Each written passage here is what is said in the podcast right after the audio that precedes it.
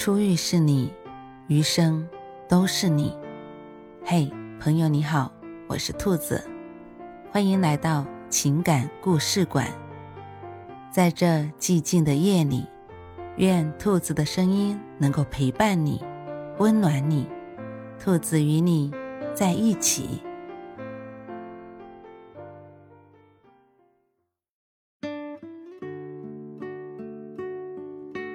花海少女杰西卡是一名记者。当她在报纸上看到利弗的报道之后，不禁眼前一亮，立即产生了拜访利弗的念头。利弗是一位独居老人，在乡间拥有一个大花园。他的花园不仅面积很大，花木品种繁多，而且整个花园杂乱无章，随意栽种，这倒成了花园的一大特色。引来不少人的参观和采访。当杰西卡来到利弗跟前时，利弗像对待一般的记者那样平静地接受他的访问。可杰西卡并非普通记者，他一上来就问：“这个花园是因为一场美丽的爱情而建的吧？”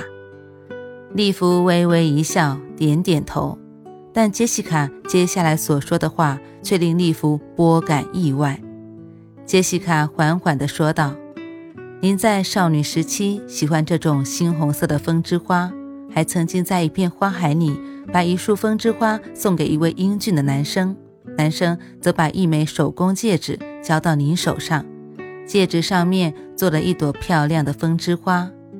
您和那位男生应该经历了一生中最难忘的爱情吧？”利弗愣了一下，问杰西卡是如何知道的。在他的印象中，并没有对媒体讲过这件事。不过，他却告诉杰西卡，那位男生叫罗宾，他爱的不是罗宾，而是克林特。事情是这样的：利弗栽种的风之花开花了，摘下一束预备送给好友安妮，而安妮是擅长手工的女孩，亲自做了一个风之花戒指赠予利弗。但那天，安妮生病了，是哥哥罗宾替她来见利弗的。在罗宾到达前，利弗手持一束猩红的风之花，在花海中与路过的克林特一见钟情。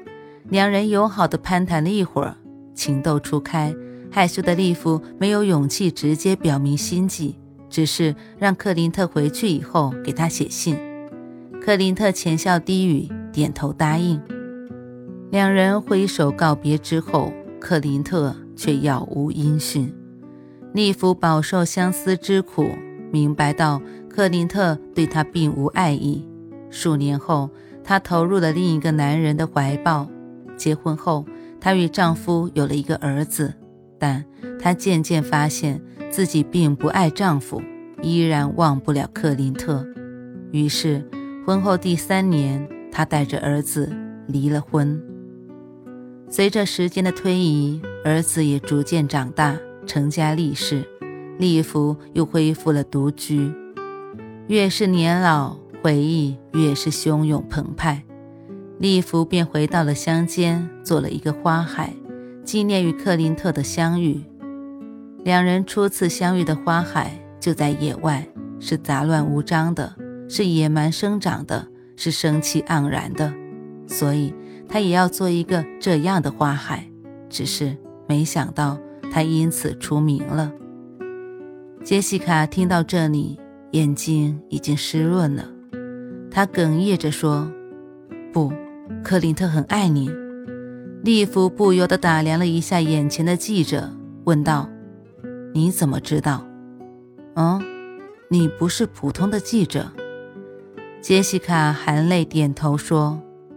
我是克林特的女儿，利弗喃喃地说道：“哦，他结婚了。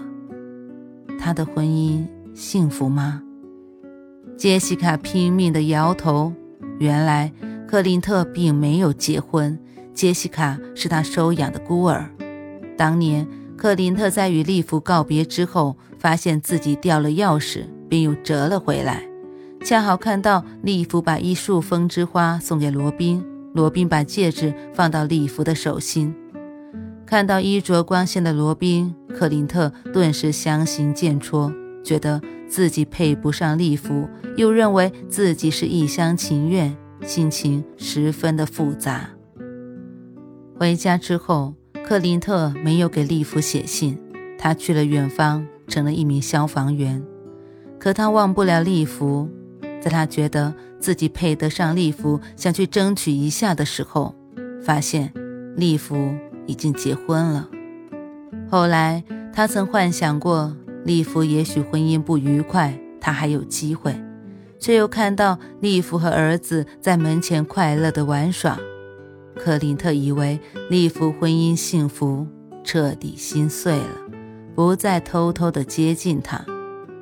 克林特一生都在努力的工作，临近退休的时候，他牺牲了。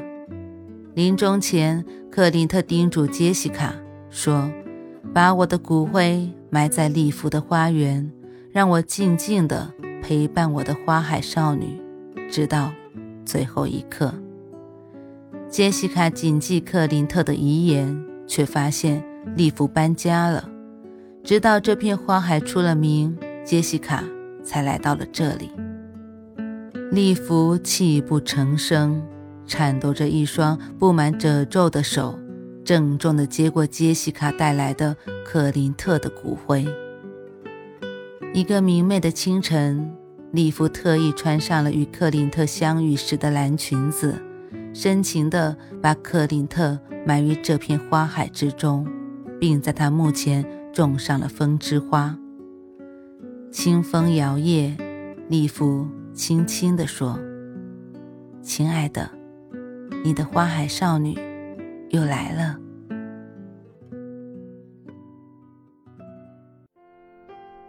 晚安，正在听故事的你。如果你还是睡不着，可以来直播间和兔子聊聊天，也许兔子能哄你入眠呢。每晚十点，兔子都会在直播间等你，只为和你道一声晚安，好梦。